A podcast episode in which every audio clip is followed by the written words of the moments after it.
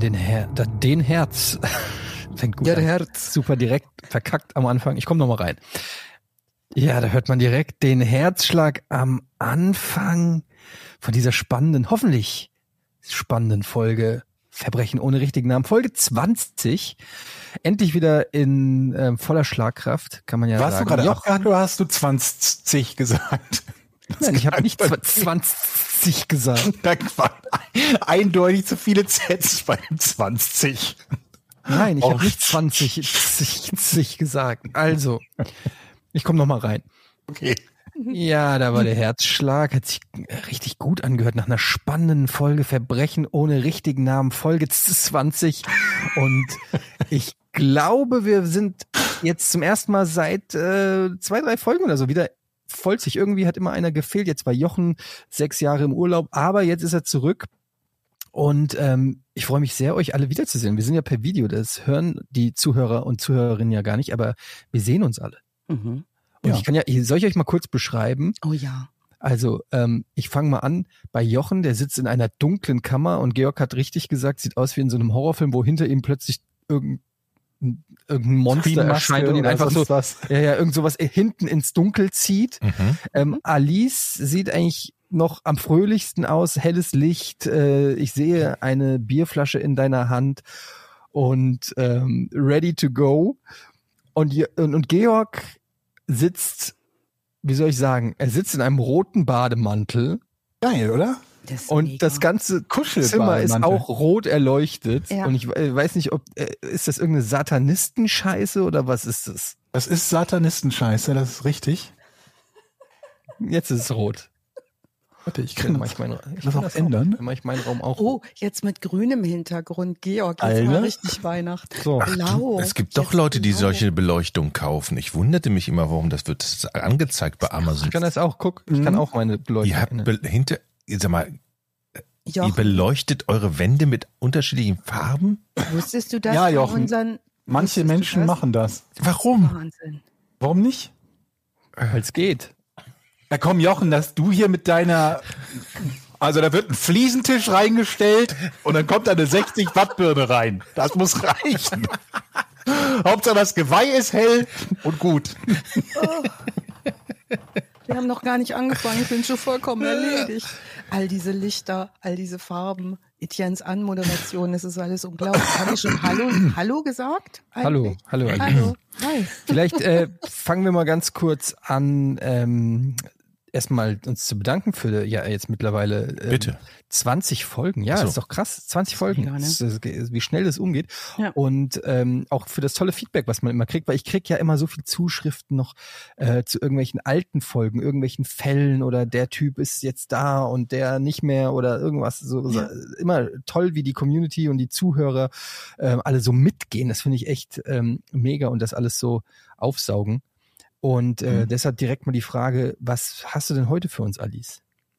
Ja, äh, ich habe ja wieder eine Beschreibung der Folge von Georg bekommen. Und die darf ich natürlich wieder nicht zuerst vorlesen, weil dann wieder alles verraten ist. Aber diese Beschreibung hat es deutlich in sich. Und, Die ist noch ähm, harmlos, die war rein sachlich. Ja. Beschreibung. Und ähm, also heute habe ich jetzt erstmal England mitgebracht. Mehr Mhm. sage ich noch nicht, weil die ähm, Idee, die wir immer so haben, Georg und ich, das chronologisch zu machen, auch dieses Mal nicht funktionieren wird, ähm, um eine Spannung nicht vorwegzunehmen oder nicht von vornherein aufzulösen, was so los ist, steigen wir heute direkt ähm, ein mit einem beunruhigenden Anruf bei der Polizei.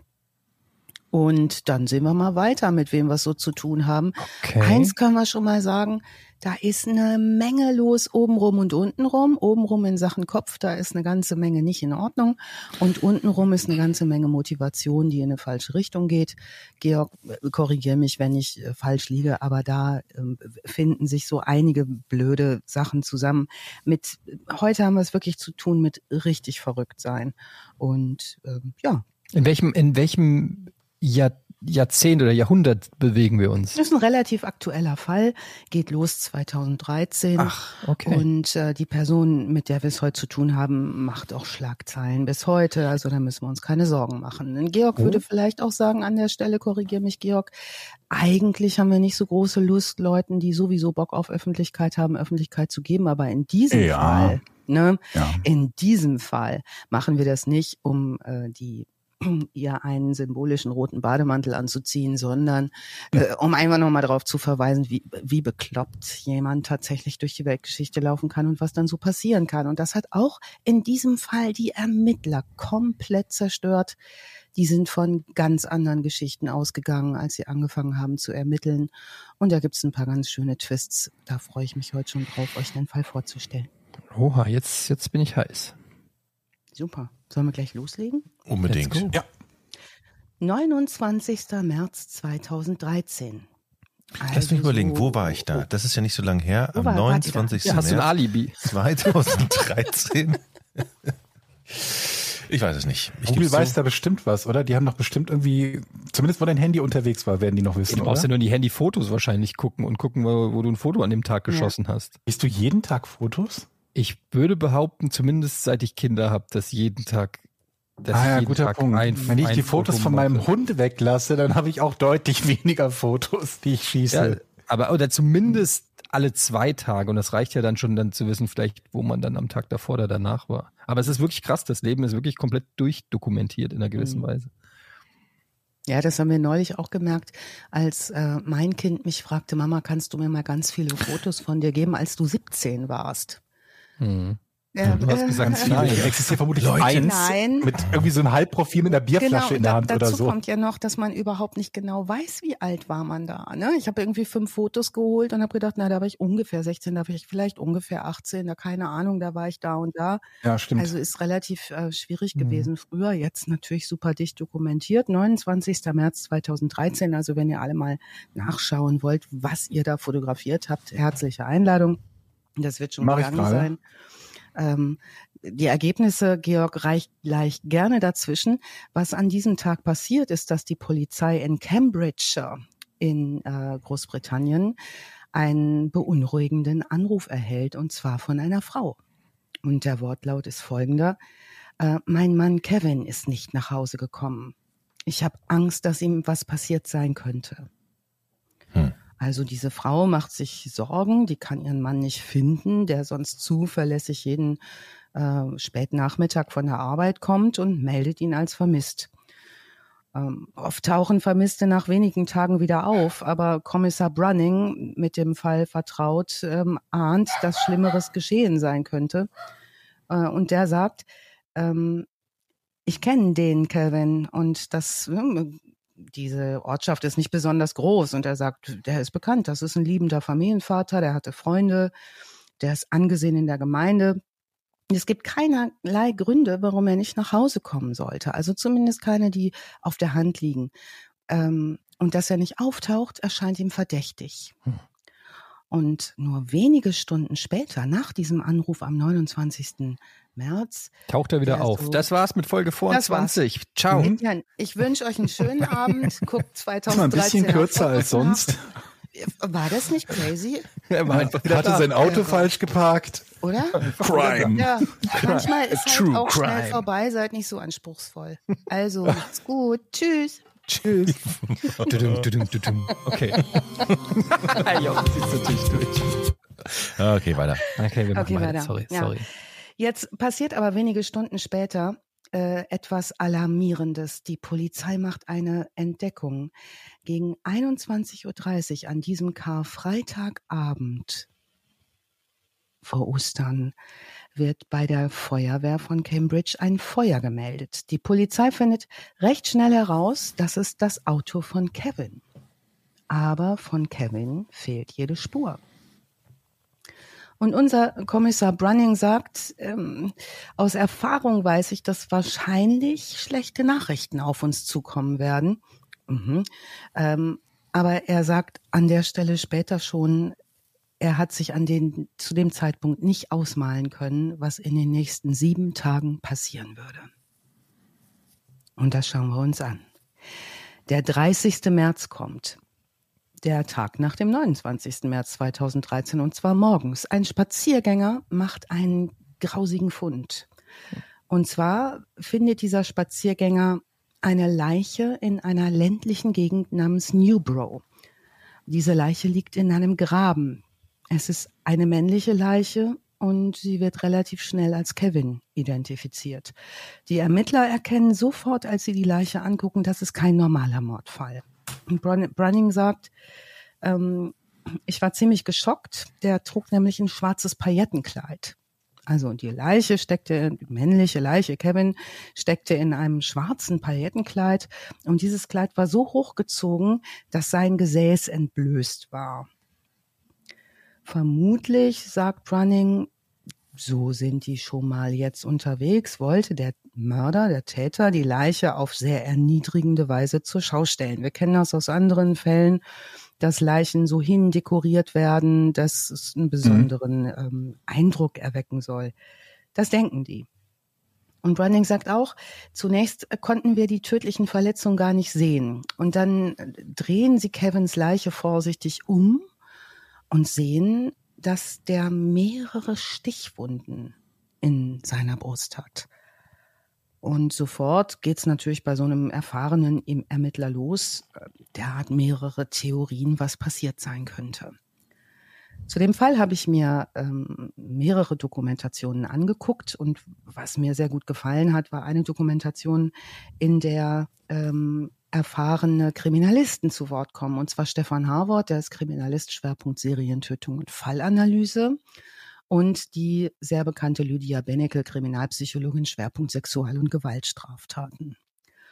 Und die gehen hin in dieser Dokumentation zu diesem Zeitpunkt, sagen, dann gucken wir uns mal an, was sind denn das da für Indizien an diesem Tatort? Also wir erinnern uns, Browning hat die Leiche umgedreht, hat diese Stichverletzungen gefunden und hat so zwei, drei Theorien.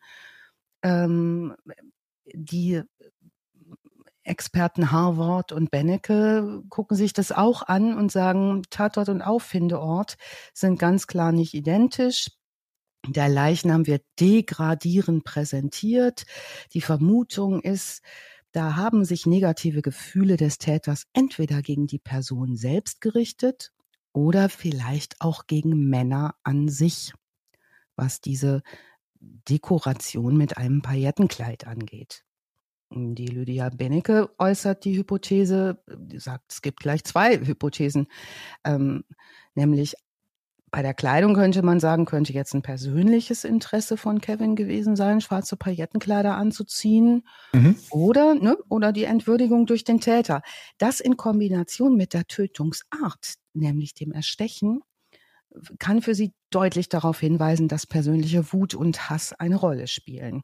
Sie findet hier die Kombination interessant, dass der Mann mit einem Messer getötet wurde und auch explizit in einer ausgeklügelten Art möglichst erniedrigend positioniert wird. Diese Kombination, sagt sie, ist schon sehr typisch für einen Täter, der ein Mann ist. Deshalb ihre logische erste Hypothese waren hier ein oder mehrere männliche Täter im Spiel. Naja, die Ermittler dort vor Ort in Cambridge äh, schauen sich jetzt natürlich, wie sie es immer machen, erstmal Kevins Privatleben an. Ne? Was könnte da los gewesen sein, dass der äh, in einer solchen ähm, Art ums Leben gebracht wird? Und gibt es vielleicht Hinweise? Und die erfahren, dass Kevin L. Immobilien besitzt. Und zwar nicht irgendwelche Immobilien, sondern Sozialwohnungen am Stadtrand. Und er hat viele Mieter, die ihm monatlich Cash Miete bezahlen. Jetzt vermuten die Ermittler, der hat vielleicht in diesen Sozialwohnungen Leute aufgenommen, die schlechte Zeiten durchmachen. Und vielleicht gibt es ja Probleme mit Mietern. Ne, kennen wir also in ähm, Situationen, wo die wirtschaftliche Situation nicht so doll ist oder so, oder wo man irgendwie nicht zahlen kann, könnte sein, dass da eine Wut sich aufgestaut hat. Die gucken das an. Die gucken sich auch die Telefonlisten von ihm an und die werden ausgewertet, also sein Handy. Und es gibt besonders viele Gespräche mit einer Mieterin. Und zwar mit der 31-jährigen Joanne Denny.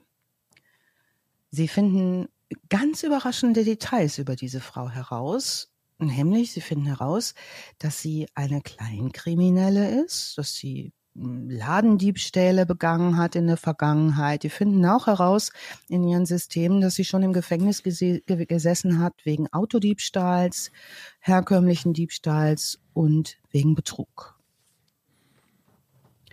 Brunning sagt, Kevin hat Joanne kennengelernt, als sie eine Wohnung suchte. Und zwar gerade nachdem sie aus dem Knast in Peterborough entlassen wurde. Und ähm, die Geschichte geht nun so voran, beziehungsweise zwischen die Geschichte zwischen Kevin und Joanne. Der bietet ihr nach dem Knast eine Bleibe an. Und kann man sich vorstellen, Gefängnisinsassen, die entlassen werden, haben meistens ja größere Probleme, wieder Fuß zu fassen im normalen Zivilleben und eine Wohnung zu finden. Ähm, der Kevin erkennt aber recht bald, dass er ihre recht aggressive Art, die sie mitbringt, zu seinem Vorteil nutzen kann. Er hat nämlich Probleme mit einigen Mietern, die nicht zahlen und äh, schickt Joanne zu ihnen. Dafür muss Joanne keine Miete zahlen, sondern das ist der Job, den sie ab jetzt für Kevin übernimmt. Also sie läuft zu den Mietern, sagt den Mietern, sie arbeite für Kevin und hat wohl eine sehr bedrohliche Art aufzutreten und macht denen sehr schnell klar, dass die keine Chance haben, wenn sie nicht bezahlen. In dieser Kevin-Joanne-Beziehung, wie ich es jetzt mal nennen will, wäscht jetzt eine Hand die andere.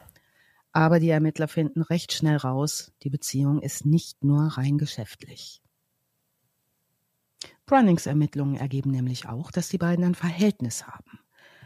Ähm, ihre Telefonverbindungen werden ausgewertet und ähm, als Kevins Auto angezündet wurde, wir erinnern uns, das Auto ist ausgebrannt, befand sich das Handy der Joanne in der Reichweite eines Sendemastens ganz in der Nähe des Tatortes. Das sagen die Daten. Für die Ermittler heißt es jetzt Mordverdacht, Haftbefehl. Und damit können sie in die Wohnung der Joanne eindringen. Martin Brunning betritt die Wohnung und stellt sofort fest, es gibt keine Spur von Joanne. Die ist eindeutig geflohen und die Polizisten aus Cambridge haben keine Ahnung, wo sie ist.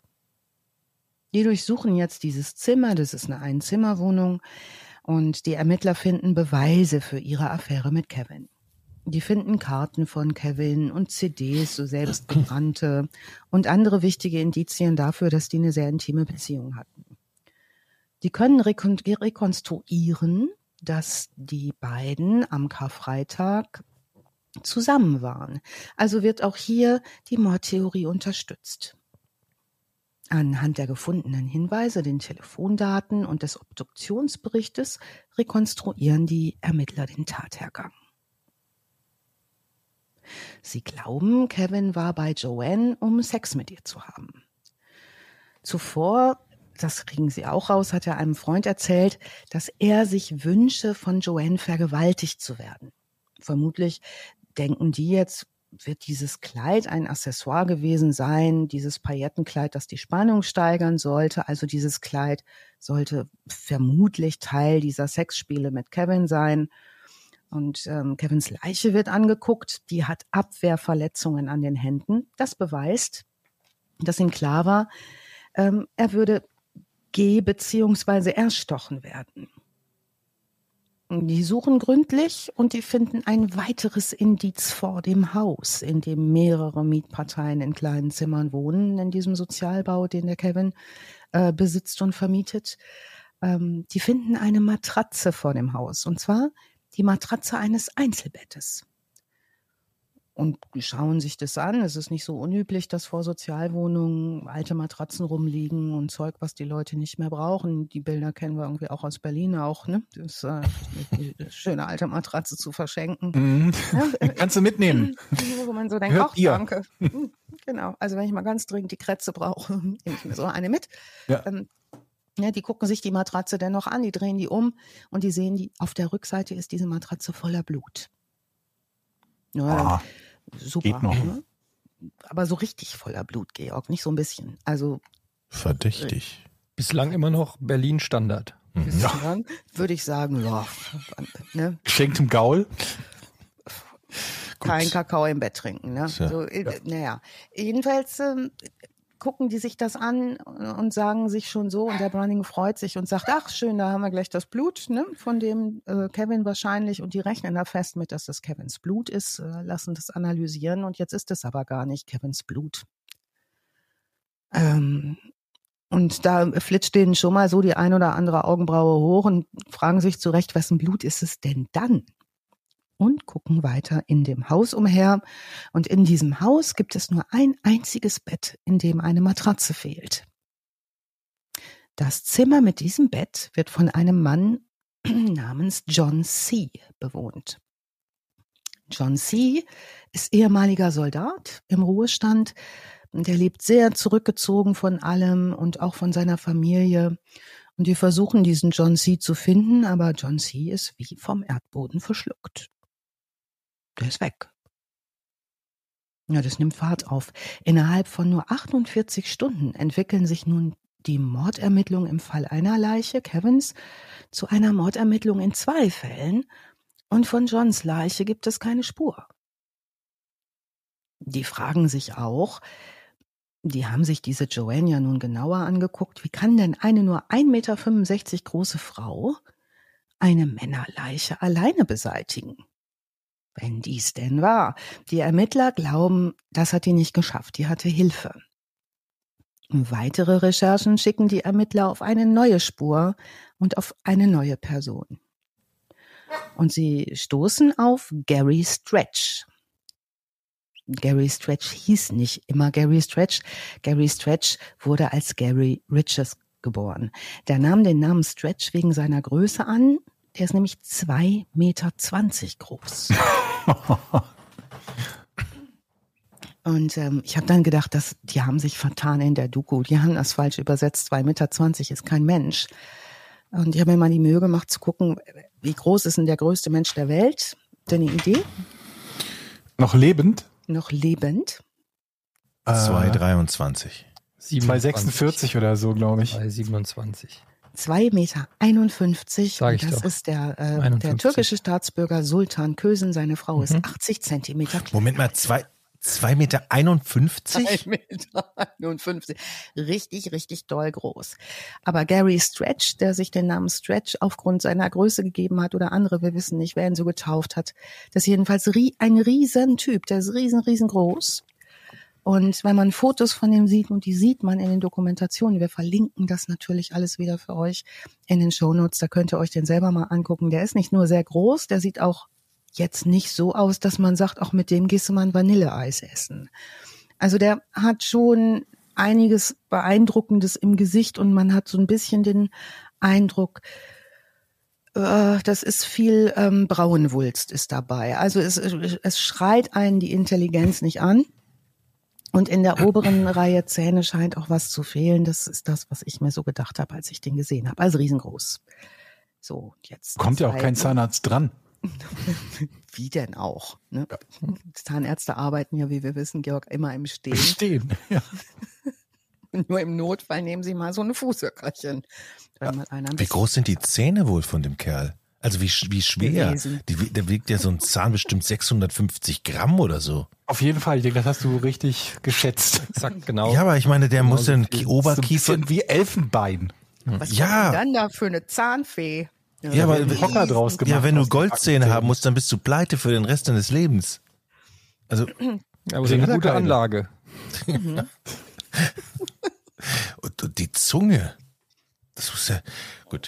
Schuhgröße Ich hätte ab. man auch gerne nochmal gewusst, ne, von Gary Stretch. Ich stehe auf diesen Namen. Das könnte auch so ein Glitter-Künstlername sein. kann das Der eigentlich sein, Stretch, ne? Dass so Menschen mit 2,50 Meter einen 36er Schuh haben? Nee, ne, das geht nicht, oder?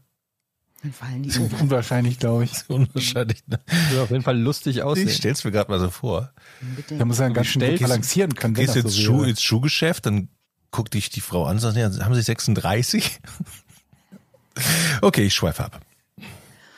Ja, ich fand es beeindruckend. Ähm, die Telefondaten zeigen übrigens jetzt auch, und das finden die Ermittler einigermaßen spannend, dass Gary Stretch in der Nähe von Kevins ausgebranntem Auto war an dem Karfreitag abends. Mhm. Und ähm, jetzt gucken Sie, was gab es denn da für ein Verhältnis zwischen hier Mr. Gary, dem Großen, und Joanne, der Kleinen und ähm, stellen fest und kriegen raus über Befragung vieler Menschen, Gary war schwer verliebt in Joanne. Joanne übrigens ist eine Frau äh, in ihren 30ern, die ist 31 Jahre alt und Joanne ist vom Typ her so ähm, eigentlich so eine Durchschnittsfrau. Also die ist so nicht dick, nicht dünn, nicht zu klein, nicht zu groß. Die hat so dunkle Haare, ein bisschen auffällig ist die schon, weil man sieht ihr schon an, dass sie gelebt hat. Und die spuckt auch nicht rein, da kommen wir nochmal drauf. Ähm, aber Gary, die beiden sind befreundet. Ähm, der Gary hätte alles für Joanne getan. Der und sich von früher aus der Drogenszene und aus der kleinkriminellen Szene und ähm, verbringen relativ viel Zeit miteinander. Sie, so kriegen sie raus, agiert extrem manipulativ mit ihm. Und zwar immer mit diesem Mörchen vor der Nase. Wenn du das für mich machst, gibt's vielleicht Sex. Das passiert nie, aber so kann sie Gary schön am Nasenring an seiner vermutlich auch riesengroßen Nase durch den Ring ziehen. Also der macht alles Mögliche für sie und ähm, er tut alles, egal was sie von ihm verlangt. Naja, die Polizei wird nun die Fahndung äh, ausrufen, zunächst nur nach ihr für den Mord an zwei Männern. Ähm, und ähm, jetzt gehen in dieser Doku, die ich dazu geguckt habe, unter anderem Lydia Benecke und ihr Kollege Harvard nochmal in die Analyse der Situation. Die sagen beide, Stretch ist an der Stelle schon für sie klar, ist ein nützliches Faktotum. Der ist ein Mittel für äh, Joanne, das zu bekommen, was sie will. Das tut sie offenbar mit vielen Männern in ihrem Leben. Das hat sie ja auch mit Kevin schon getan, der ihr dafür kostenfreies Wohnen verschafft. Und auch schon vorher tut sie das wohl. Naja, nun äh, leitet die Polizei die Großfahndung ein und nun auch nach Gary. Die Polizei vermutet, er ist bei ihr. Die sind zusammen unterwegs. Die suchen im gesamten Osten Englands. Joannes Handydaten zeigen, die bewegt sich entlang der Küste. Sie weiß, dass die Polizei hinter ihr her ist und schaltet auch deshalb immer wieder ihr Handy aus. Das macht es nicht einfacher, die zu orten. Und das Pärchen wird auch immer wieder von Überwachungskameras auf der Flucht gefilmt. Joanne hat einen Stern auf ihren rechten Wangenknochen tätowiert, so etwa so fünf Cent Stück groß, so eine klassische, würde ich fast nicht ganz klassisch, aber sieht halt knast tätowiert aus, ist echt schlecht tätowiert, in so einem Lila.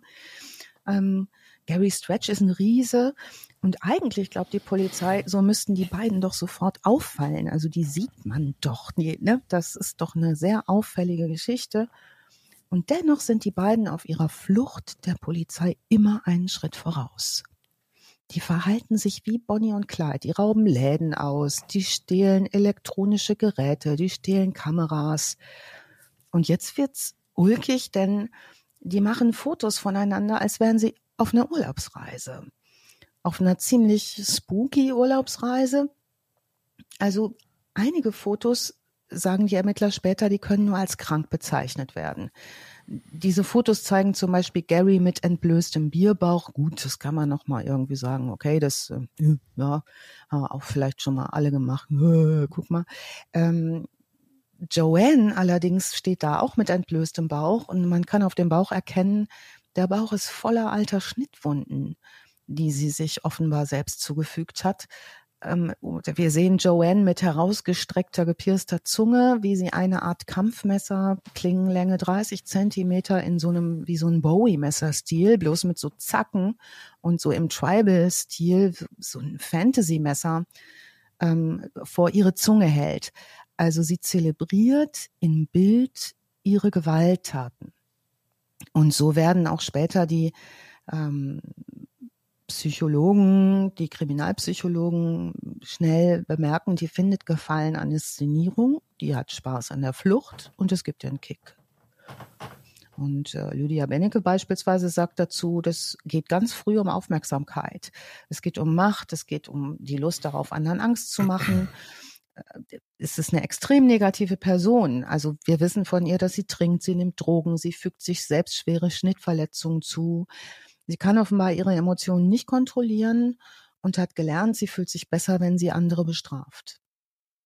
Also sie bekämpft ihre negativen Emotionen, so die Theorie, mit den unterschiedlichsten Mitteln, aber nichts funktioniert auf Dauer. In dieser Phase ihres Lebens scheint sie das Töten von Männern und das Ausagieren ihrer, Aggressionen als Mittel zur kurzfristigen Befriedigung ihrer Gefühle zu nutzen. So, normalerweise würde ich ja hingehen und äh, oder Georg und ich würden hingehen und sagen, wir fangen mal bei der Kindheit an, ne? Georg, was war denn da los, ne? Hm. Haben wir viel von ihr? Ich glaube nicht, oder? Ja, die Experten sind sich auch einig. Die sagen, die Gründe müssen ja in der Vergangenheit liegen. Warum macht jemand so einen kranken Scheiß? Ne? Ähm, aber jetzt kommt's. Die Kindheit ist recht normal. Also alles, was wir erfahren, ist, die ist mit beiden Eltern aufgewachsen und mit einer Schwester. Die Eltern beschreiben sie als liebes Kind, das Spaß hatte. Ähm, es gibt dann allerdings Beschreibungen, dass es mit 14 Jahren eine Verhaltensänderung bei ihr gegeben hat und dass es Probleme in der Schule gab. Das ist auch noch nicht so spannend. Also ich kenne jetzt wenige Leute, mit denen ich gerne zu tun habe, die mit 14 keine Schwierigkeiten in der Schule hatten. Ne? Da hat man deutlich andere Interessen als äh, Mathe und ähm, Chemie und so. Ähm, naja, sie schwänzt, sie beginnt stark zu trinken. Ihr Leben gerät tatsächlich ab 14 aus den Fugen. Und ähm, jetzt wissen wir, dass Drogen in der Hirnentwicklungsphase recht gefährlich sind. Sie nimmt alles Mögliche, sucht sich mit 15 einen Freund, läuft von zu Hause weg, das wissen wir auch. Und ist auf dem kompletten Trip, ich mache, was ich will. Und der Absturz beginnt.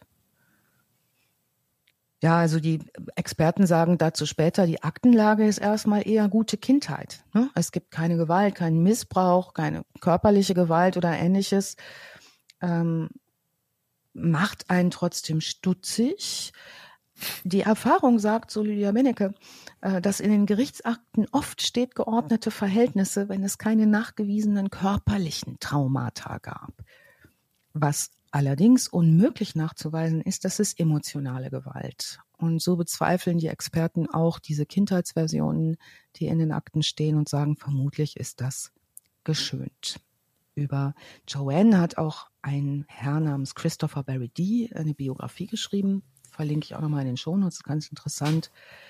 Der beschreibt auch in der Doku immer wieder, was bei ihr früher los war. Jetzt sind sie auf der Flucht, äh, Stretch und sie. Ihr Name, ihre Namen tauchen landesweit in den Nachrichten auf. England ist in Aufruhr, das ganze Land beobachtet das, die werden im ganzen Land gesucht. Während ihrer Flucht ist ihnen beiden vollkommen klar, dass sie gesehen und gefilmt werden. Und vor allen Dingen Joanne genießt das.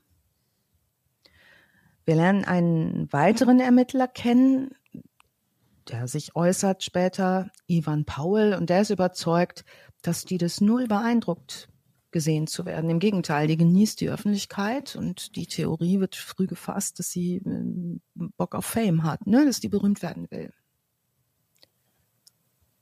kann jetzt nicht mehr weitersprechen. Georg hat seinen kleinen Hund auf dem Schoß. die kommt immer zwischendurch vorbei. Die will auch Fame. Ja, die will auch Fame, aber die kann sich's leisten auch, finde ich. Oder nicht? Ist die süß? Ja. Naja. Es ist irre, dass die, ich meine, ein 2,20 Meter großer Typ ist ja halt unfassbar selten, dass die nicht mehr auffallen, ne? Ja. Und dass sie vor allen Dingen auch mit einer na, also total unvorsichtig offenbar durch die Weltgeschichte geiern, denn zu dem Zeitpunkt 2013 gibt es an jeder Ecke und Kante in Großbritannien Überwachungskameras. Mhm. Und ähm, da sind die ja ganz weit vorne. Das heißt, es gibt ganz viel Footage auch zu dieser Flucht. Wenn ihr euch das nochmal angucken wollt in den Dokus, das ist total interessant, wo die überall gefilmt werden und zwar in voller Schönheit.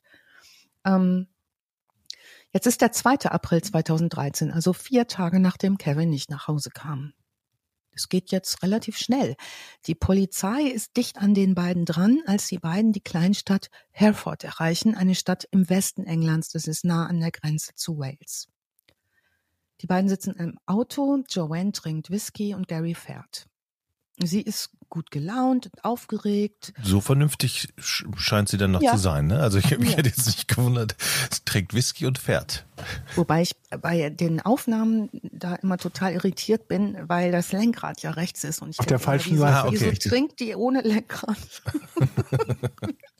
Oh mein Gott, wo ist das Lenkrad? Wo ist das Lenkrad? Und jetzt trinkt es auch noch. Naja, das kann ja nur schief gehen. Nee, aber tatsächlich ähm, ist die gut drauf und sagt zu Gary, ähm, Stretch, ihrem Kumpel, der vielleicht mal irgendwann mit ihr Sex haben darf, wenn der dann alles für sie getan hat. So, du hattest deinen Spaß, jetzt will ich meinen, such mir mal einen Mann. Der fährt ein paar hundert Meter weiter und zeigt auf einen Mann, das ist ein Rentner, der ehemalige Feuerwehrmann Robin B., der geht da gerade mit seinem Hund spazieren. Gary zeigt auf den und sagt, was ist mit dem? Und dieser Mann sieht nichts kommen. Der bemerkt nur, wie ihn etwas im Rücken trifft, er stürzt und ist wehrlos. Joanne sticht auf ihn ein und fügt ihm mehrere schwere Stichverletzungen zu, bis sie gestört wird. Das alles geht blitzschnell. Also bremsen, aussteigen, auf den Mann drauf, der hat einen Hund dabei, auf ihn einstechen, zurück ins Auto. Wir haben es mit einer Kleinstadt zu tun, also ein ganz pittoreskes, kleines, da, tagsüber Kleinstädtchen, da, ne, wo sowas deutlich nicht an der Tagesordnung ist. Robin B. wird äh, ins Krankenhaus gebracht und kann Gott sei Dank gerettet werden. Und ähm, nach der misslungenen Attacke ist Joanne nicht zufrieden. Die ist sehr aufgeregt, steigt wieder ins Auto und fordert Gary auf, ihr noch einen Mann zu suchen. Gary fährt in eine kleine Straße, zeigt auf einen weiteren Mann und sagt, wie wär's mit dem? Der hat schon auf ein paar Männer gezeigt, aber der geht, weil sie darauf besteht, dass ihr nächstes Opfer ein Mann mit einem Hund sein muss. Warum, frage ich mich, hat sie, sucht sie die nicht selber aus? Also warum braucht sie ihn dazu? Weiß man noch nicht, ne? Weil er fährt, weil er glaube ich, einfach nur, hinfahren oder? soll. Ja? Einfach. hm. Aber sie kann ja auch sagen, ich suche mir jetzt einen aus, du fährst mich, den nehme ich. Gut. Macht sie nicht. Was sie aber tut ist und was auffällig ist, und das sagen auch später die Analysten, ähm, ist zum einen diese Freude an der Vernichtung und dass alle ihre Strategien, die sie benutzt, eskalieren. Also es gibt einen erhöhten Tempodruck, die Abstände werden kürzer und dieser Stretch ist sowas wie ihr Erfüllungsgehilfe. Also den dirigiert sie ja auch durch die Gegend. Das heißt, dieses Manipulieren und ist tu mal was für mich, würde ich an der Stelle wahrscheinlich auch eher so, ne? mein Dienstleister sucht da was aus für mich und ich muss nur agieren. Also nur wenige Minuten nach dem ersten Angriff in Hereford zeigt Gary jetzt auf einen, diesen Mann namens John L. Das ist ein sehr verletzlicher, gesundheitlich angeschlagener Rentner, ähm, der deutlich nicht fit ist. Ne? Joanne steigt aus dem Auto, die läuft auf den Mann zu, die sticht immer wieder von vorne auf ihn ein. Der ist viel zu schwach, um sich zu verteidigen. Sie sagt so später die Aussagen, ach, du blutest ja, da muss ich wohl nachhelfen, dreht ihn um und sticht ihm mehrmals in den Rücken. Diese ganze Attacke dauert eine Minute etwa. Dann hört sie auf, steht ganz ruhig auf, nimmt seinen Hund, geht zum Auto und fährt davon, als sei alles okay. Die, die nimmt den Hund mit. Die nimmt den Hund mit. Okay. Der Ermittler in Herford, Evan Powell, sagt, er habe keine Ahnung, warum sie den Hund mitgenommen hat. Er vermutet, das hängt erneut so mit Kontrolle und Manipulation der Situation zusammen oder aber auch, und da wird es nochmal spannend für uns, als ein Akt der Erniedrigung, also etwas, was dem Opfer wichtig war, auch noch zu nehmen. Und was keiner glauben kann bei dem massiven Angriff auf diesen schwachen Rentner, wie durch ein Wunder überlebt John L. den Angriff, obwohl er rund 30 Stich- Stichverletzungen und eine schwere Schnittwunde am unteren Bauch hat, ähm, überlebt er durch die ganz fantastische Arbeit der Rettungssanitäter vor Ort, die sofort einen tollen Job machen und der Ärzte im Krankenhaus. Also der kann gerettet werden. Jetzt könnt ihr euch vorstellen, das ist gesehen worden. Es ist alles tagsüber. Leute haben versucht, da hinzukommen. Das ging blitzschnell. Die haben gesehen, was passiert ist. Die haben Krankenwagen gerufen etc. pp. Es melden sich natürlich jetzt zahlreiche Augenzeugen. Das geht weiterhin durch die Presse in England und diese Augenzeugen geben Personenbeschreibungen ab. Der Polizei in Hereford, dem Evan Powell, dem wird jetzt klar, dass Joanne verantwortlich für die Messerangriffe ist. Und noch am selben Tag wird das Auto der beiden gesichtet. Zwei uniformierte Polizisten entdecken den Wagen auf einem Parkplatz in einer Gegend namens Oval. Joanne sitzt noch im Auto mit ihrer Waffe. Wir erinnern uns dieses Tribal-Messer, dieses riesige Ding, was irgendwie wie so eine Art Fantasiemesser, so eine Mischung aus Jagdmesser und, äh, ähm, und Bowie-Messer. Ähm, das hat sie da. Und Gary sitzt neben mir. Gary und Joanne werden sofort verhaftet. Joanne ist total betrunken, die ist voller Drogen und voller Blut. Und die Verhaftung interessiert sie kein Stück. Die beiden uniformierten Beamten bringen die aufs Revier. Und jetzt wird's noch mal spannend in dieser Dokumentation, weil es gibt diese Überwachungskameras, als sie da zu diesem Reviertresen geht. Ne? Da gibt's von oben eine Kamera, die das alles mitfilmt und ihr Verhalten auch filmt die steht da mega lässig am Tresen, so als sei sie an irgendwie so einem Flughafenterminal oder so und wird ein Gespräch mit einem äh, Bodenpersonal äh, halten. Also Joanne beginnt sofort in dieser Situation, wo sie verhaftet wird, mit dem aufnehmenden Beamten zu flirten und sagt zudem, sie haben so markante Augenbrauen, die sind so gerade, ihre Augenbrauen, die gehen noch so ein bisschen nach oben. Also die ist super flirty unterwegs. Jetzt wird ihr erklärt, man habe sie verhaftet aufgrund des Mordes an Kevin und wegen der Attacken auf Robin und John in Hereford. Aber statt angemessen zu reagieren, macht die Witze. Die geht in so einer ganz bizarren, vergrößerten Körperhaltung äh, mit den Beamten weg und sagt so mit verstellter Stimme, ich bin der unglaubliche Hulk. Sie sagt Dinge wie, will ich mich umbringen? Nein. Geht's mir gut? Ja. Oder sie sagt so Dinge wie, versuchter Mord und Mord könnte schlimmer sein, ich könnte groß, fett und hässlich sein. Also sie ist, okay. so ist sie unterwegs. Ne? Sie ihren Buddy beleidigt? Hab ich auch gedacht. Das kann man jetzt aber auch nicht sagen. Der Stretch hat sich so Mühe gegeben, Georg. Ne? Ja, aber ich, der muss da auch irgendwann merken, dass er nicht funktioniert. Weißt mhm. du, wenn du jetzt sagst, irgendwie, ich lade die einmal zum Essen ein, dann läuft nicht, sondern okay, dann lädst du die nochmal zum Essen ein. Aber spätestens nach dem vierten Mord denkst du dir, das lohnt eigentlich auch nicht, oder? Tja, weiß man immer nicht, was mit Liebe so los ist, Georg. Ne? Mm. Da war viel Stirnhirn, glaube ich, im Spiel. Da war mm. der präfrontale Kortex wahrscheinlich aktiver als der Rest, wenn er denn vorhanden war. Stretch jedenfalls ähm, ist momentan eh nicht mehr im äh, Gespräch. Der wird jetzt natürlich selber verhört. Und die Analysten dieses Falles sagen, also das ist ein unglaubliches Verhalten und dass sie das noch nie erlebt haben bei auch Experten, die schon viele Festnahmen hinter sich hatten, auch von wirklich harten Leuten.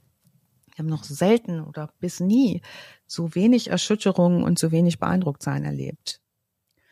Vor allen Dingen, also, wenn die das ein bisschen ähm, geschickter angestellt hätten, hätten die ja vermutlich 10 oder 15 oder 20 Messerangriffe machen können, ja. bevor es auffällt. Wenn die es irgendwie im Dunkeln gemacht hätten und sich halt immer irgendeinen Feldweg am Rande von der Kleinstadt ausgesucht hätten, das wäre ja zunächst mal niemandem aufgefallen. Ja, wenn sie sich am helllichten Tag machen. Genau, deshalb ist auch relativ früh klar, das ist ein soziopathisches Ding, denn die Aufmerksamkeit, und dazu brauchen wir Licht ne, äh, und Leute, die Aufmerksamkeit ist das Wichtigste für Soziopathen. Also offenbar will Joanne gut aussehen. Das sieht man auch, wenn sie vor Kameras agiert. Die positioniert sich immer. Die ähm, möchte gut aussehen. Die möchte Aber die Tätowierung machen. hilft da nicht. Hilft nicht viel. Ähm, und die Experten sagen auch, ähm, erfahrungsgemäß bei Serienmördern brechen die nach Verhaftung oft zusammen. Manche weinen auch, manche wollen sprechen. Es gibt auch oft Spontangeständnisse, wenn Serienmörder nach einer Serie gefasst werden. Joanne macht es anders. Die scherzt, die genießt den Auftritt und das ist schon Zeichen für eine schwere Persönlichkeitsstörung. Mhm. Ja, verhaftet ist sie nun. Und die Ermittler denken an dieser Stelle, Joannes Attacken sind jetzt vorüber, jetzt ist sie ja verhaftet. Mhm. Am Morgen des 3. April 2013, nach Joannes Verhaftung, erhalten die Ermittler eine Nachricht, die sie erneut schockiert. Die Polizei Cambridge erhält einen Anruf, dass ein Passant die Leiche eines Mannes gefunden hat, und zwar in einer Gegend namens Thorny Dyke in Cambridgeshire. Die Polizisten vermuten schnell und bestätigen, dass es sich um die Leiche des vermissten John C. handelt. Wir erinnern uns, die DNA des John C. fand sich auf der Rückseite der Matratze vor dem Haus. Der Soldat, der ehemalige. Ja, der Soldat, der ehemalige. Und jetzt gucken die näher und gehen zu dem Tatort und der Passant hat offenbar nur den John C. gesehen, die Leiche. Bei näherer Untersuchung stellen sie fest, da liegt nicht nur eine Leiche, da liegen zwei. Der Ermittler vor Ort, Martin Brunning, den haben wir schon kennengelernt, der sagt, das ist schwer zu beschreiben, wie sich das anfühlt, wenn man zu so einem Tatort kommt. Aber das Erste, was ich dachte, war, wann hört das auf? Wie viele noch? Wie viel Schaden hat diese Frau noch angerichtet? Die beiden Leichen werden sofort identifiziert.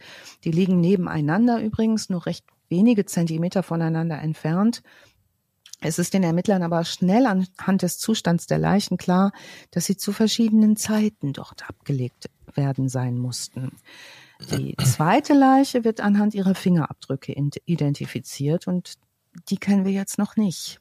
Diese, um die, bei dieser Leiche handelt es sich um Lukas S. Und bis zu diesem Zeitpunkt haben die Ermittler keine Ahnung, dass Lukas S. vermisst, geschweige denn ermordet wurde. Wir erkennen jedoch schnell, dass er offenbar Joannes erstes Opfer ist, quasi wie so eine Art Versuchskaninchen, nachdem sie dann rasant eine Gier entwickelt, zu morden. Ihn ermordet Joanne nämlich nur zehn Tage vor dem Mord an Kevin, äh, ihrem Vermieter und Geliebten, und zwar am 19. März 2013 in Petersborough in England. Wir machen eine kleine Rückblende zum 19. März. Der 19. März ist ein friedlicher Nachmittag in der englischen Kleinstadt Peterborough. Das ist ein blühender Ort, ähm, der viele Jobs bietet und ist auch ein Anziehungspunkt für viele Einwanderer. Ähm, einer dieser Einwanderer ist der dort gefundene 30-jährige Lukas S. Martin Brunning, unser Kriminalkommissar in Cambridge, sagt, Lukas kam aus Polen nach Großbritannien und Peterborough ist eine Stadt mit vielen europäischen Einwanderern. Es gibt da eine ganz erfolgreiche Agrarindustrie. Viele tausende Menschen kommen aus Polen, aus Litauen, aus der Slowakei und aus Russland, um in der Region zu arbeiten. Zu dem Zeitpunkt äh, ist Lukas S. schon ein halbes Jahr in der Stadt. Er hat aber nur wenige Bekannte. Jetzt aber glaubt er, seine Traumfrau gefunden zu haben. Er hat sie in einem Einkaufszentrum kennengelernt und sich sofort in sie verliebt. Noch am selben Tag erzählt er einem Freund, dass er das schönste Mädchen der Welt getroffen hat und sie heiraten will. Die beiden flirten tagelang per SMS miteinander und können kaum erwarten, sich zu sehen.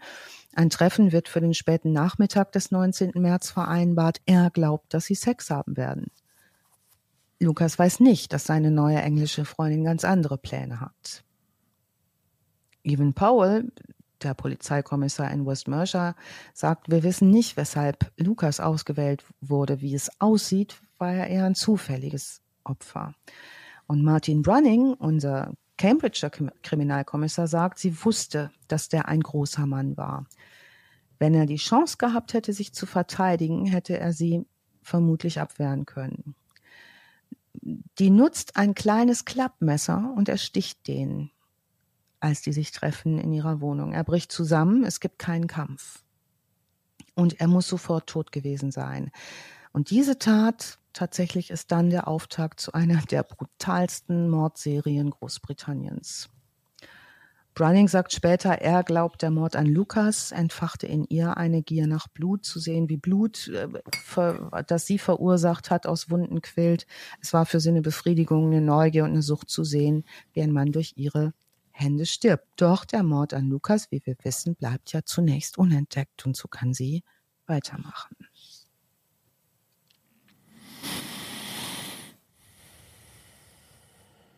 Könnt ihr noch? Also Moment, das ist jetzt der Auftakt? Genau, das wollte ich auch sagen. Dieses Das ist jetzt, Jetzt, der ich dachte, Auftakt. wir haben jetzt, gehen jetzt langsam zum Ende über, aber jetzt, du erzählst jetzt fängt es langsam so an, ja? Genau, also der Lukas, den sie da als ersten äh, getötet hat, das war der, nachdem sie dann schnellstens weitermorden wollte, weil ihr das ein gutes Gefühl gemacht hat. Aber wieso? Ich verstehe immer noch nicht. Heutzutage ist es doch so, also ich habe da auch schon mal CSI geguckt und so. Man kann doch da heutzutage, du kommst doch nicht so leicht mit einem Mord davon. Erst recht, wenn du so viel ja Spuren hinterlässt und das nicht so wie Dexter irgendwie akribisch geplant hast oder so in einem Aus, äh, weiß ich nicht, mit so Maler, wie nennt man das so? Ihr wisst, was ich meine, so Abdeck Plane. planen in so einem Ko Schiffscontainer irgendwo auf dem Grund des Ozeans jemanden Mhm. zersägst, dann okay, aber Mhm. so einfach jemanden abstechen in der Wohnung, da kannst du doch nicht mit davonkommen. In ihrem Fall hat das offenbar geklappt. Wir dürfen nicht vergessen. Naja, dass- drei Tage lang, ne? Ne? Drei Tage lang ist jetzt auch nicht so lang, ganz genau, Georg. Ähm, zum anderen haben Ja, die stimmt. Ermittler die ganze Zeit keine Ahnung, dass sie es mit einer Frau zu tun haben. Die gehen nämlich nicht Ja. davon aus, dass dieser Fall und diese, diese Brutalität des Verbrechens überhaupt von einer Frau. Ich finde das Anfangssetting ja schon irgendwie so, so interessant mit dem äh, Typen, der ihr Vermieter ist, mit dem sie dieses Verhältnis hat und der Ja. Sozialwohnung vermietet und das Geld dafür in Bar kassiert. Das ist, glaube ich, das Letzte, was ich machen wollen würde, wenn ich Wohnungen besitze, oder? Ja. Also die sozial vermieten und dann jede Woche oder weiß nicht, ob es wöchentlich oder monatlich ist, aber am besten noch persönlich in Ja. Bar das Geld zu kassieren. Das, um Gottes Willen. Du hast dann immer eine, eine signifikante Menge an Geld bei dir. Du weißt nicht, wer da so alles wohnt, offensichtlich, wie wir festgestellt haben, der eine oder andere, der problematisch ist. Und äh, ja, also nun gut. Hat ihm Ja, auch nicht geholfen im Endeffekt. Nicht wirklich, ne? Das hat also ähm, der unbescholtene Kevin, der jetzt auch äh, da deutlich auch außerehelich unterwegs war, muss man jetzt sagen, hat ihm nicht viel genützt, aber der hat sich in ihr natürlich eine Handlangerin gesucht, um diesen unangenehmen Job eben nicht zu machen. Und die hatte wohl ein Auftreten, dass er gedacht hat, die schafft das gut. Ja, Also Ja, aber also wenn, erstmal kostet dich so ein Geldeintreiber ja auch Geld und zweitens dann dann ist so ein bisschen wie wenn du wenn du wenn du wenn du Mäuse im Haus hast und kaufst dir dann einen Marder, damit er die Mäuse irgendwie angreift oder so. Du du veränderst das Problem, du wirst es ja nicht unmittelbar los. in einem Marder-Geschäft. Ja, im Mardergeschäft. Ich hätte gerne einen Marder. Naja, die Experten gucken sich das jedenfalls an und sagen, dieser Lukas, der war der Auftakt zu ihrer Mordserie. Ähm, und viele Täter erzählen offenbar, dass sie sich bei der ersten Tat so überwinden mussten. So. ne? Also das, die zweite ging dann schon besser und danach sei es dann meistens im Grunde genommen nur noch Routine. Also bei denen, die dann zu Serientätern werden, das sagt Lydia Benecke, ist die erste Tat eben nicht abschreckend. Also die haben nicht sagen nicht so, oh Scheiße, jetzt habe ich echt hier, ähm, ne, jetzt habe ich ein Messer im Bauch gesteckt. Ach du Scheiße, ne? So, also, ne, wie kriege ich die Leiche weg? Oder mein Gott, was mache ich? Oder äh, was habe ich denn da getan? Sondern bei denen, die zu Serientätern werden, ist das ein gutes Gefühl. Und dieses gute Gefühl nach der Tat ist der Grund, warum sie das gute Gefühl wiederholen möchten. Also es gibt Täter, die für sich selbst aus einer starken Emotion heraus jemanden töten. Die sind dann teilweise selbst schockiert und wundern sich, dass sie zu sowas in der Lage waren und sagen, ne, wie konnte das denn hier passieren? Es gibt aber auch Täter, die sich nach der ersten Tötung eben gut fühlen und irgendein Bedürfnis befriedigt spüren und was den Auftakt zur Serie sein kann. Ja, und die sich schon lange drauf freuen auch, ja, ne? ja. Und Joannes eigene Aussage später im Geständnis ist, das schmeckte nach mehr, ich wollte mehr. John C. musste dann laut den Ermittlern sterben, weil Joannes Drang stärker wurde. Der, den hat sie übrigens im Schlaf in seinem eigenen Bett mit mehrfachen Bruststichen erstochen. Der starb sehr schnell an massivem Blutverlust. Ich mu- muss noch mal kurz einhaken, weil ich die Formulierung so herrlich finde. Dieser Lukas, den sie getötet hat. Ja. Und da steht, die beiden haben sich kennengelernt über ein gemeinsames Interesse an Trinken und Drogen. Das ist der schönste Euphemismus, den ich Ja. glaube ich je. Was machst du so? Ja, Lass ich uns, sauf gerne. Ach nee, so ein Zufall. Drogen auch? Ja. und wann Okay, immer cool. so? Bist du auch in einem Saufverein und in einem Drogenverein? Ja. Ja. Ja, so gemeinsame Interessen, ne, die einen näher Mhm. bringen. Nun ja, ähm, Danny wird im äh, Bronzefield äh, in, der, in Haft gehalten. Das ist ein Gefängnis. Ähm, bei der Beurteilung von Psychiatern später ähm, wird sie mit psychopathischen, antisozialen und Borderline-Persönlichkeitsstörungen diagnostiziert. Also ist eine massive Diagnose. Ne? Also das alles drei zusammen, Halleluja. Ähm, die, der Prozess beginnt wir, im Old Bailey. Wir erinnern uns an den Old Bailey aus unserem ersten Fall. Ne? Ist einer der größten oder der größte Gerichtshof in London. Ähm, vor Gericht bekennt Joanne sich der drei Morde sowie der beiden Mordversuche schuldig und das Urteil lautet lebenslänglich ohne Bewährung. Ihr Komplize Gary Stretch wird zu lebenslanger Haft verurteilt und ihre Schwester Maria, die dem Prozess beiwohnt, ist von dem Schuldeingeständnis nicht überrascht und sagt, ich denke, sie hat das getan, um die Situation zu kontrollieren. Sie möchte, dass die Leute wissen, dass sie die Chefin ist. Evan Powell verkündet abschließend, Joanne, der Ermittler aus Herefordshire, äh, Joanne Danny ist die berechnendste, kontrollierendste, manipulativste und gefährlichste Verbrecherin, die ich in meiner ganzen beruflichen Laufbahn erlebt habe. Sie ist die gefährlichste Frau in Großbritannien.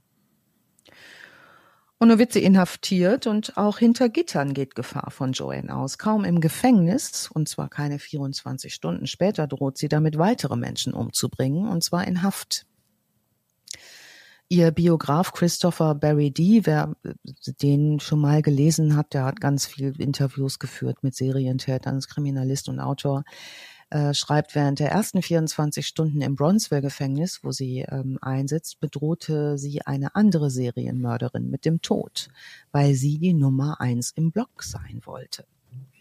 Mhm. In Haft hat sie auch einen Plan geschmiedet, um auszubrechen. Und zwar haben sie ähm, bei einer Zellendurchsuchung aufgeschriebene Pläne gefunden. Die wollte einem Wärter den Finger abschneiden, um damit dem Schlüsselmechanismus äh, der Tür ein Schnippchen zu schlagen, also dem Fingerabdruckmechanismus. Die unternimmt auch zwei Fluchtversuche, die scheitern beide. Also diese sehr seltene Mischung, sagen später die äh, Gutachter, an Störungen ist gerade bei Frauen bemerkenswert. Die Therapieaussichten sind sehr schlecht, daher ist es, gibt es keinerlei Aussicht für sie, jemals wieder rauszukommen. Wir wissen, dass selten Frauen Serienmörder sind. Insgesamt sind es vielleicht zehn Prozent.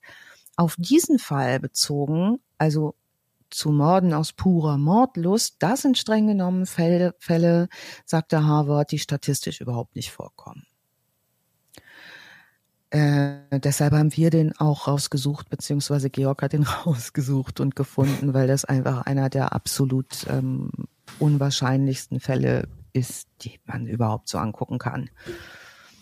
Die hatte ja Kinder, ne? Das haben wir überhaupt mhm. nicht, habe ich überhaupt nicht What? gesagt. Ne? Ja, die hatte auch zwei Kinder. Also die war ja, als sie äh, von zu Hause weggelaufen ist, war sie 15. Mit 17 ist sie total abgestürzt, ne? Hat gemacht, was sie wollte.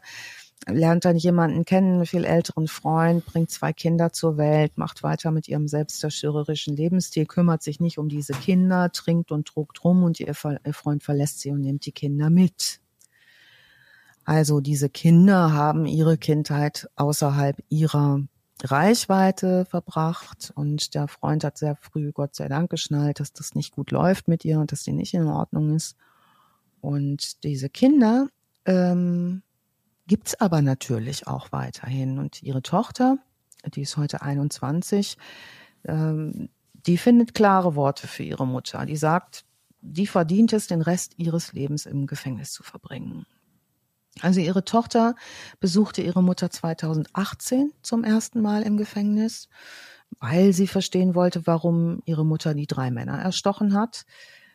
Ähm, Joanna selbst war 17 Jahre alt, als sie ihre Tochter zur Welt brachte, drei Jahre später das zweite Kind.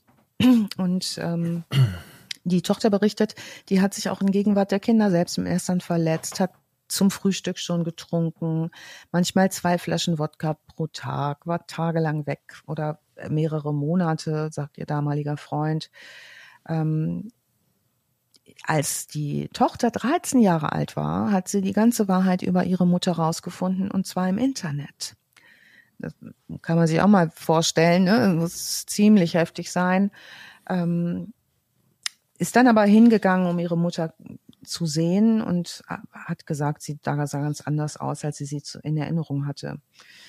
Ähm, ganz kurze blonde Haare und Piercings viele. Und die 21-Jährige sagte damals, ähm, sie hätten schon beide auch geweint. Ähm, aber die Tochter sagt, sie wüsste ganz genau, sie entschuldigt sich, aber das entschuldigt nichts und das macht ihre Taten nicht rückgängig und sie verdient es, den Rest ihres Lebens im Gefängnis zu bleiben. Ja, ist der heftigste Fall, den wir überhaupt so kennen. Also innerhalb von zwei Wochen werden fünf Männer brutal mit einem Messer angegriffen. Das Besondere an diesem Fall ist, dass eine Frau aus purer Mordlust tötet und ist weltweit nahezu einmaliger Fall. Im Jahr 2018 übrigens ähm, äh, bot sie sich an, ihre Zellengenossin Haley Palmer zu heiraten. Romantisch. Mhm. Sie bot Äh, sich an. Sie bot sich an. Okay. Zum, zum Und Haley hatte, hat sich nicht getraut, Nein zu sagen. Aber die Familie von Parma war ziemlich entsetzt. Die hatten nämlich ein bisschen Schiss um ihre inhaftierte Tochter. Ähm, naja, dann haben die beiden im Jahr 2018 versucht, sich beide umzubringen. Das hat aber nicht geklappt. Äh, Ach, das klappt zwei- nicht. Das hat irgendwie nicht geklappt. Im Juni 2020 berichtet man, dass sie noch eine andere Beziehung mit einer anderen Gefangenen, Emma Aitken, hatte. Das ist eine 25-Jährige, die eine zwölfjährige Haftstrafe für die Ermordung eines Mannes verbüßt, dessen Leiche außerhalb von so einem so Sozialclub abgelegt wurde. Ähm, dann wurde 21 erneut berichtet, dass Danny und Palmer ähm, heiraten wollen. Und im Jahr 2019 wurde Danny in das Lone Newton Gefängnis in der Grafschaft Durham verlegt. Ähm, bei ihrer Ankunft in Durham hat sie gesagt, hier ist Rosemary West. Wir kennen Rosemary West als eine der übelsten Mörderinnen, die so rumrennen. Ähm, und da hat Hatten sie wir aber noch nicht als Fall. Den- nun hatten wir noch nicht als Fall, aber wer Kommt noch. Rosemary West mal googelt, da ist eindrucksvoll. Und da hat sie gleich gedroht, sie tötet Rosemary West, woraufhin Rosemary in ein anderes Gefängnis verlegt wurde. Ähm, ich möchte euch nicht vorenthalten, Jochen und Etienne, den Text, den Georg mir schickte. Zur Der ist harmlos. Falls. Der ist harmlos, aber schön. Georg schrieb, Georg, darf ich das vorlesen? Bitte. Ultimative Psycho-Bitch, Geldeintreiberin mit zwei Kindern, die ihr abgenommen wurden, springt aus dem Auto und zerhackt zwei zufällige Spaziergänger mit dem Messer. Nach ihrer Festnahme stellt die Polizei fest, dass sowohl ihr aktueller Freund als auch ihr Vermieter ebenfalls ermordet wurden. Sie ist eine von nur drei Frauen in England, die das Strafmaß lebenslang ohne Bewährung bekommen haben. Die anderen sind die lieben Allstars Rosemary West und Myra Hindley. Und J.K. Rowling. ähm, ja, Ja. das wäre doch eigentlich, kann man jetzt vor jeder Sendung immer so ein Too Long Didn't Hear packen. genau. Äh, ich muss mal kurz Strom holen. Diese, diese, diese Mordlust ist schon, das ist, das, es ist das so übel. Also, wenn man, wenn man sich das vorstellt, halt mal hier an, such mir einen raus, aussteigen, Ja. wie Georg sagt, zerhacken, weiterfahren. Vor allen Dingen, wie viel Glück die beiden hatten, die, die sie da raus, ausgewählt hatte. A, dass es nur Ja. zwei waren und nicht noch irgendwie zehn weitere und sie es beide überlebt haben auch noch. Ja. Also ich möchte nicht wissen, wie deren Leben jetzt aussieht nach, keine Ahnung, 20 Messerstichen oder so. Aber immerhin haben sie es überlebt, ne? Ja, und äh, das mit großem Glück. Ähm, ganz klar, also ihre Opferauswahl und ihre Motive äh, blieb dann auch später, äh, dass sie ihre Amok, man muss es ja, ist ja fast ein Amoklauf, ne? Also Ja. von, von der Geschwindigkeit. Ähm, die hat- waren wirklich gezielt auf Männer ausgerichtet und sie sagte ihr einem Bekannten, dem Lloyd, dass sie keine Frau und vor allem keine Frau mit Kindern töten wolle. Ähm, Nee, das wäre auch moralisch falsch, ne? Genau. Ne? Also sie sagte von sich nochmal, also sie sticht auf Männer zum Zwecke der Unterhaltung ein. Und ähm, ja. Sie hat doch nach ihrer Verhaftung sich noch erkundigt, wie es dem Hund geht. Dem Hund, des, den sie ge? Ja. geklaut hat und äh, nicht den Mann, den sie abgestochen hat, aber wie es dem Hund geht. ja, siehst du mal. Ja, diesmal knalle verrückt. Also da hat's mal irgendwie richtig zuge, äh, zugeschlagen. Natürlich war die Presse voll mit Zeug. Ne? Also wenn ihr ähm, die, die Shownotes mal anguckt, in den, allein in den Links Wikipedia habt ihr die kompletten Daily Mail ähm, Artikel dazu und ähm, die britischen ähm, Be Berichterstattung BBC und so. Da ist super, super viel Zeug dazu zu finden. Wir haben es euch nochmal in die Shownotes gestellt. Ich wundere, dass die eine Zellengenossin hatte, ne? Ja, später war sie in Einzelhaft, weil sie ständig wieder Morddrohungen, äh, da hat sie dann aber äh, flehentlich gesagt, irgendwie, dass sie depressiv wird in der Einzelhaft und dass das für sie nicht gut ist und ähm, hat dann wohl auch wieder stärker angefangen, sich selbst zu verletzen in irgendeiner Form. Gott. Also die war es gab von ihr, glaube ich, auch Vorwürfe, dass gegen ihre Menschenwürde verstoßen äh, wird genau. durch die durch die genau. Einzelhaft. Die hat eine Eingabe gemacht für äh, Menschenrechtsverletzungen. Ähm, die ist in, in Bronzefield, das ist ein relativ modernes, 2003 gebautes Hochsicherheitsgefängnis. Ähm, das habe ich auch noch mal verlinkt, weil das ganz spannend ist, sich mal anzugucken. Das ist ein reines Frauengefängnis, was dort gebaut worden ist für eben solche Täterinnen. Und ähm, die ähm, da ähm, aufzupassen und Beamter zu sein, mein lieber Scholli, da hast du mit Sicherheit zu tun. Zumal äh, von ihr immer wieder auch berichtet wird, wie hochmanipulativ sie agiert, auch mit dem Personal dort. Ne? Also die ist sehr, sehr, sehr geschickt in der Kommunikation und hat halt eben alles auch immer über eine sehr sympathische, sehr gewinnende Art bekommen, was sie haben wollte. Ja. Vielleicht hatte sie ja doch eine nette Seite. Jochen. Mhm. Nein. In jedem Menschen steckt doch irgendwo eine nette Du siehst mal das Gute im Menschen, ne?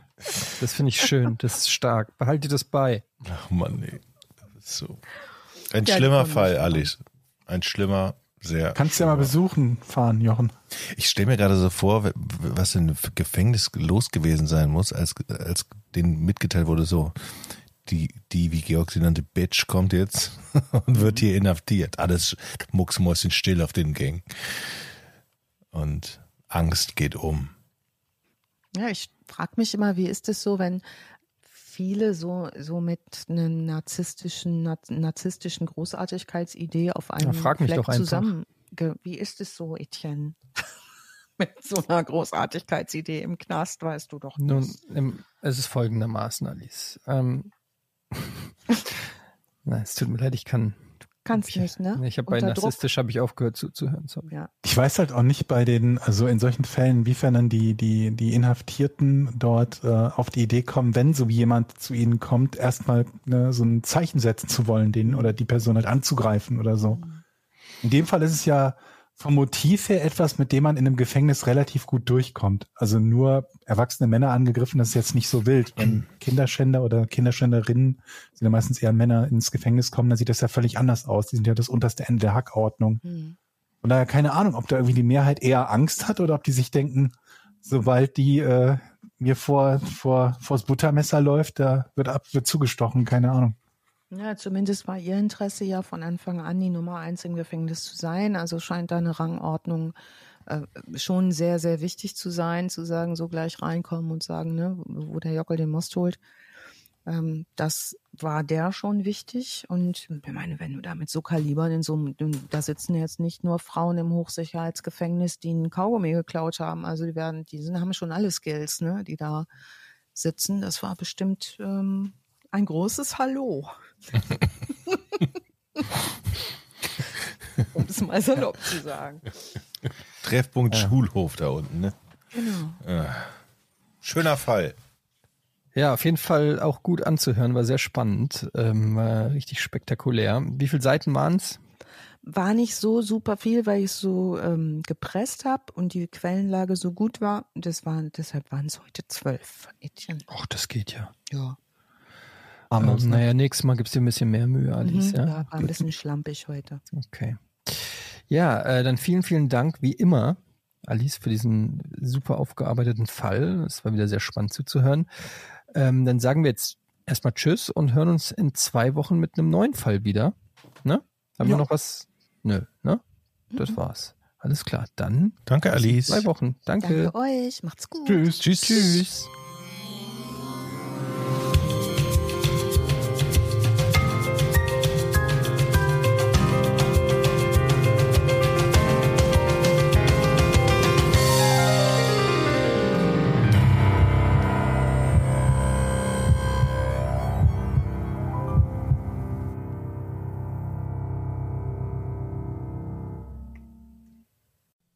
Ganz Schluss ist noch nicht. Wir haben noch was. Jetzt kommt ein bisschen Werbung. Und zwar für ein richtig geiles Hörbuch, Alice, ne? Hörbücher sind der Hammer, ne? Kann man sich entspannen, sich zurücklehnen, einfach zuhören.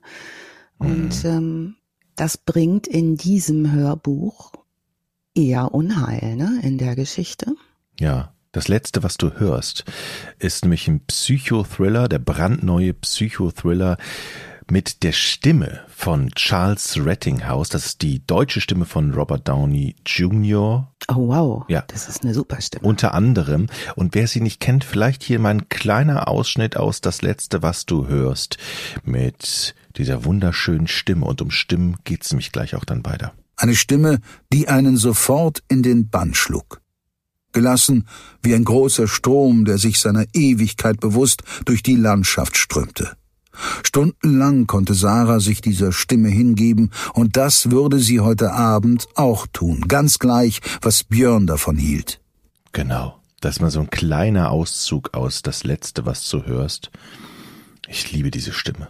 Wir können ja mal eben sagen, worum es geht. Sarah ist süchtig nach dem Podcast Hörgefühlt. Sie mag die Stimme von Podcaster Marc Maria Hagen. Die Worte sind Trost für ihre Seele, aber Sarah ahnt eben nicht, was hinter den Kulissen vor sich geht, dass hinter den weichen Worten dieses Podcasters eigentlich der Tod lauert. Darum geht's. Also, Freunde von Krimi und Thriller und diesem Genre sind da wahnsinnig gut aufgehoben bei diesem Hörbuch. Das gibt's auf CD und digital und ähm, großartig, unbedingt reinhören. Genau, unter anderem auf allen Plattformen, zum Beispiel Audible, Spotify, da werdet ihr es finden. Und vielleicht nochmal der Bestseller-Autor Andreas Winkelmann, der steht dahinter, Nummer eins Spiegel-Bestseller übrigens. Und wer Krimis mag, Kriminalfälle, Psychothriller und natürlich coole Stimmen und tolle Geschichten, der ist hier goldrichtig und es ist gerade auch ähm, erschienen und zwar am 14.06. ist die Veröffentlichung und wir wünschen da viel Spaß. Alle Infos dazu nochmal bei uns in den Shownotes und jetzt tschüss, ne? Tschüss.